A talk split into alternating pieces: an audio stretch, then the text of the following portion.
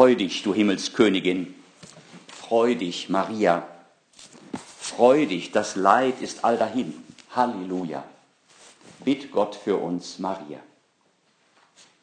Mit diesem schönen Marienlied, mit diesem schönen Osterlied wollen wir heute Abend unsere Betrachtung beginnen. Unsere Betrachtung im Rahmen unseres Einkehrabends, heute in der Osteroktav. Das Lied gibt uns drei Stichworte für unsere Betrachtung. Freu dich, Maria. Halleluja. Drei Stichworte, die eng miteinander verknüpft sind. Freu dich, Maria. Halleluja. Wir freuen uns, dass wir endlich wieder das Halleluja singen können. Wir haben uns die ganze lange Fastenzeit hindurch verkneifen müssen. Und was für eine Fastenzeit in diesem Jahr. Irgendwie dauert sie immer noch an. Halleluja. Wenn wir es schon nicht zusammen beim Gottesdienst singen können, noch nicht singen können, dann wenigstens alleine. Singen oder zumindest summen. Oder zumindest wie ein Ohrwurm, der uns den ganzen Tag im Herzen begleitet. Halleluja. Lobt den Herrn, singt und spielt ihm, preist den Herrn, dankt ihm von ganzem Herzen mit lautem Jubel. So, wenn es uns möglich ist, in unseren Herzen, den ganzen Tag hindurch. Und warum nicht auch nachts? Freu dich, du Himmelskönigin. Freu dich, das Leid ist all dahin. Halleluja. Wir denken an das Leiden des Herrn, an sein Kreuz. Wir denken an die Schmerzen seiner Mutter, der Jungfrau Maria. Wir denken auch an das gegenwärtige Leid in der Welt, an unser eigenes Leid, unsere Beschränkungen, dass wir nicht den Gottesdienst besuchen können, dass wir auf Abstand bleiben müssen, wo wir doch auf Beziehung angelegt sind, dass viele nicht ihrer gewohnten Arbeit nachgehen können, dass wir ständig in Gefahr stehen, uns anzustecken oder andere anzustecken. Wenn auch dieses gegenwärtige Leid noch nicht all dahin ist, wie es in dem schönen Marielied heißt, ja, wenn wir eigentlich noch drinstecken und wir wissen nicht, wie lange wir noch da drin stecken werden, zeigt uns doch die Auferstehung des Herrn, dass auch dieses unser Leid nicht ewig dauert. Dass auch dieses unser Leid durch die Auferstehung, durch deine Auferstehung, Herr, im Kern an der Wurzel schon überwunden ist. Dass auch dieses unser Leid und dass so viele Menschen, die weitaus schlechter dran sind als wir, dass auch dieses Leid im Licht des Todes und der Auferstehung unseres Herrn seinen tieferen Sinn empfängt. Freu dich, du Himmelskönigin, Freu dich, Maria. Was ist der Grund dieser Freude? Er wird in einer anderen Strophe genannt. Er ist erstanden von dem Tod. Freu dich, Maria. Wie er gesagt, der wahre Gott, Halleluja. Bitt Gott für uns, Maria. Er ist erstanden. Der Herr ist wahrhaft auferstanden. Ja, liebe Schwestern, das ist die frohe Botschaft, der Kern des Evangeliums. Diese unglaubliche, diese unerhörte Botschaft. Jesus ist auferstanden. Professor Ratzinger hat es mal so erklärt. Dieser Satz ist zunächst und zuerst der wahre Articulus stantis et cadentis ecclesiae. Also der Glaubenssatz, mit dem unser ganzes christliches Bekenntnis steht oder fällt. Steht, wenn er wahr ist, fällt, wenn er nicht wahr wäre. Der Herr ist auferstanden. Der Herr ist wahrhaft auferstanden. Was bedeutet das? Seine erste und ursprunggebende Ausgabe ist, Aussage ist die Botschaft, dass die Macht des Todes, die eigentliche Konstante der Geschichte, an einer Stelle durch die Macht Gottes zerbrochen und damit der Geschichte eine gänzlich neue Hoffnung eingesenkt ist. dass die Macht des Todes, die eigentliche Konstante der Geschichte, an einer Stelle durch die Macht Gottes zerbrochen ist. Dass der Tod zumindest diesen einen Mal nicht das letzte Wort hatte. Dass der Tod, der zurzeit in vielen Ländern der Erde den Ton angibt, zumindest dieses eine Mal nicht das letzte Wort hatte. Dass seine Macht an dieser einen Stelle durch die Macht Gottes zerbrochen wurde dass Gott seinen Sohn, der für uns in den Tod gegangen ist, zu neuem Leben erweckt hat. Dass er ihn, den treuen Knecht, der sich für uns freiwillig erniedrigt hat, zu seiner Rechten erhöht hat. Sodass jetzt alle im Himmel und auf der Erde ihre Knie beugen vor dem Namen Jesu. Und dass jeder Mund bekennt, er ist der auferstandene Herr, zur Ehre Gottes des Vaters. Freu dich, du Himmelskönigin. Freu dich, Maria. Bitt Gott für uns, so wird's geschehen. Freu dich, Maria, dass wir mit Christus auferstehen. Halleluja. Bitt Gott für uns, Maria.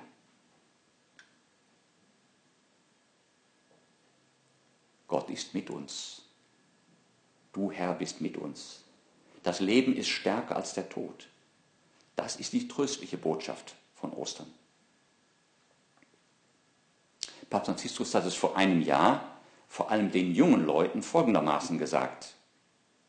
Christus lebt. Man sollte sich oft daran erinnern, denn wir laufen Gefahr, Jesus Christus nur als gutes Beispiel aus der Vergangenheit, als eine Erinnerung zu sehen, als jemanden, der uns vor 2000 Jahren gerettet hat. Das würde uns nichts nützen. Das würde uns nicht verändern. Das würde uns nicht befreien. Er, der uns mit seiner Gnade erfüllt, der uns befreit, der uns verwandelt, der uns heilt und tröstet, ist jemand, der lebt. Es ist der auferstandene Christus, voller übernatürlicher Lebenskraft, bekleidet mit unendlichem Licht. Deshalb sagt der heilige Paulus, wenn aber Christus nicht auferweckt worden ist, dann ist euer Glaube nutzlos. Christus lebt. In der Taufe wurden wir in das Geheimnis des Todes und der Auferstehung des Herrn hineingetaucht. Wir wurden mit ihm begraben, um auch mit ihm zu neuem Leben zu erstehen. Dem Leben der Gnade, dem Leben der Gotteskindschaft, dem ewigen Leben. Freu dich, du Himmelskönigin, freu dich, Maria. In der Osterwoche hören wir täglich einen Abschnitt aus dem Evangelium von der Auferstehung des Herrn. Die verschiedenen Zeugen kommen zu Wort. Jeder erzählt aus seiner Perspektive, was er erlebt hat, wie ihm der auferstandene Herr begegnet ist, wie er oder sie ihn erkannt hat. Maria von Magdala, Petrus, Johannes, die beiden Jünger von Emmaus, die übrigen Jünger. Halleluja, lobt den Herrn. In den Tagen der Osterzeit verbreitet sich diese Einladung zum Lob Gottes von Mund zu Mund, von Herz zu Herz. Sie erschallt ausgehend von einem völlig neuen Ereignis dem Tod und der Auferstehung Christi. Das Halleluja ist in den Herzen der ersten Jünger und Jüngerinnen Jesu an jedem Ostermorgen in Jerusalem erblüht. Man scheint fast ihre Stimmen zu hören. Jene von Maria von Magdala, die als erste den auferstandenen Herrn im Garten in der Nähe von Golgotha sah.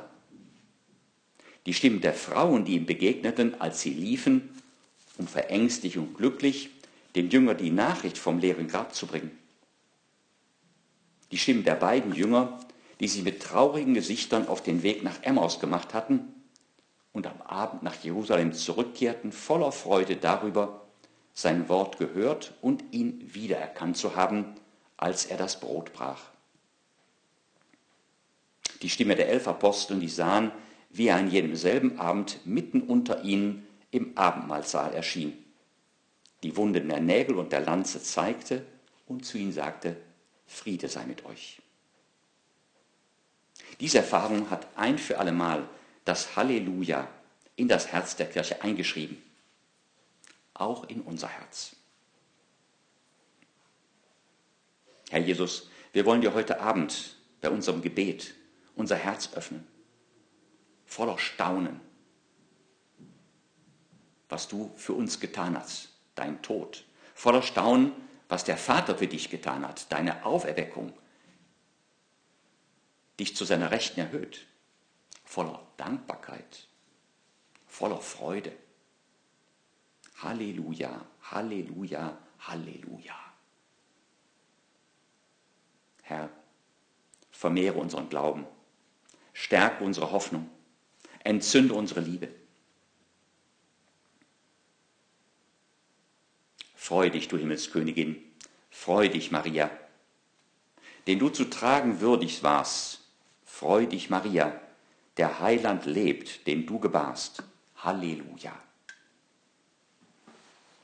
Diese selbe Erfahrung der österlichen Freude, der Freude über die Auferstehung Jesu, der Freude über die lebendige Begegnung ihm, dieser selben Freude entstammt das Gebet, das wir in der Osterzeit anstelle des Engel des Herrn beten.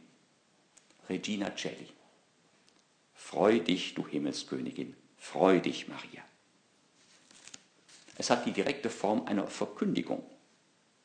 Es ist sozusagen eine neue Verkündigung an Maria, die diesmal nicht von einem Engel an sie ergeht, sondern von uns Christen, die wir sie, unsere Mutter, einladen, sich zu freuen, dass ihr Sohn, den sie im Schoß getragen hat, auferstanden ist, wie er es verheißen hatte. Der Heiland lebt, den du gebarst. Halleluja. Freue dich, heire, sei gegrüßt, sagen wir. So lautete in Nazareth das erste Wort, das der Engel an die Jungfrau Maria richtete. Freu dich, Maria, denn der Sohn Gottes soll in dir Mensch werden. Jetzt, nach dem Drama des Leidens, erklingt eine neue Einladung zur Freude. Freu dich und frohlocke, Jungfrau Maria, Halleluja, denn der Herr ist wahrhaft auferstanden. Halleluja. Freu dich, du Himmelskönigin. Mit diesem schönen Gebet erinnern wir Maria an den Augenblick ihrer Berufung, an die Worte des Engels. Heire, freu dich. Sie hat den Herrn am Karfreitag auf dem Kreuzweg ganz aus der Nähe begleitet. Sie hat ihn getröstet. Sie hat zusammen mit den anderen frommen Frauen unter dem Kreuz Jesu ausgeharrt. Sie hat dabei ganz besonders gelitten. Es war ja ihr Sohn. Aber bei alledem hat sie den Glauben und die Hoffnung bewahrt. Sie hat deshalb auch an Ostern den meisten Grund zur Freude. Freu dich, Maria. Daran erinnern wir sie mit diesem schönen Gebet, mit diesem schönen Lied. Freu dich, du Himmelskönigin, freu dich, Maria. Halleluja. Und umgekehrt. Sie erinnert uns daran, dass die österliche Freude über die Auferstehung Jesu im Kreuz verwurzelt ist.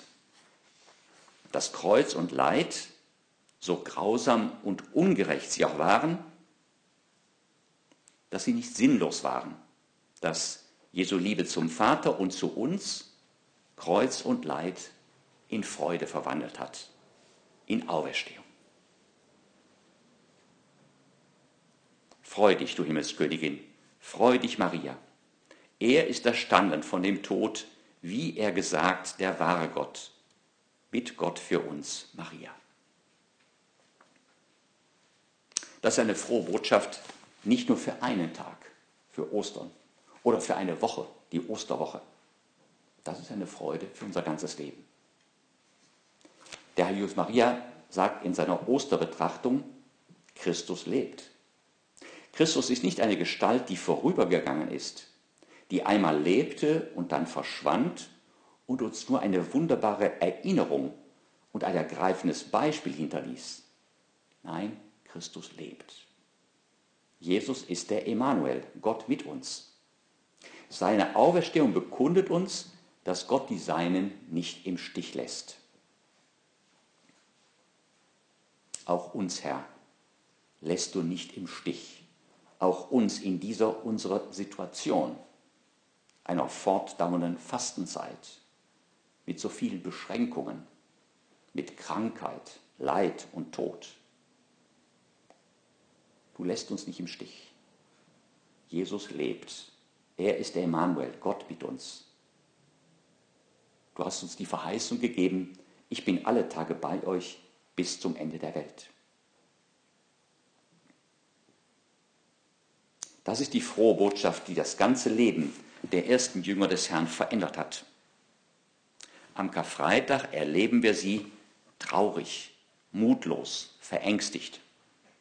Jetzt am Ostersonntag und später an Pfingsten erleben wir sie mutig, begeistert, apostolisch. In diesen Tagen erzählen uns die täglichen Lesungen aus der Apostelgeschichte vom apostolischen Eifer dieser unserer ersten Schwestern und Brüder im Glauben, von der Ausbreitung der frohen Botschaft, angefangen von Jerusalem und Judäa über Samarien hinaus zu den hellenistischen Städten wie Antiochia in Syrien, wo die Christen zuerst mit diesem Namen genannt wurden, bis ans Ende der Welt. Auch das geschah nicht ohne Schwierigkeiten. Auch das geschah nicht ohne Verfolgung, ohne Leid und Tod. Aber immer erfüllt mit dieser Freude, die die Wurzeln im Kreuz hat. Auch wir wollen unsere Osterfreude nicht für uns behalten. Wir bitten den Heiligen Geist. Komm, Heiliger Geist, erfülle die Herzen deiner Gläubigen und entzünde uns das Feuer deiner Liebe. Dieses dein Feuer möge unser ganzes Leben prägen, verändern. Wir wollen unsere österliche Freude allem zum Trotz freien Lauf lassen. Liebe Schwestern, lassen wir es zu, dass sich das österliche Halleluja zutiefst auch in uns einprägt, so wie es mit den ersten, unseren ersten Schwestern und Brüdern geschehen ist, sodass ein Ausdruck unseres Lebens wird, des Lebens von Menschen, die ihre Mitmenschen dazu einladen, den Herrn zu loben und die dies tun an erster Stelle durch ihr Verhalten als erlöste Menschen, als mit Christus auferstandenen Menschen. Bitt Gott für uns, Maria. So rufen wir in diesem schönen Marienlied, in diesem schönen Osterlied immer wieder Maria an. Bitt Gott für uns. Damit er, der durch die Auferstehung seines Sohnes der ganzen Welt die Freude wieder geschenkt hat, damit er es uns gewähre, eine ähnliche Freude jetzt und in Ewigkeit zu genießen. Jetzt in unserem Leben als Christen, mit oder ohne Corona und dann für immer im ewigen Leben.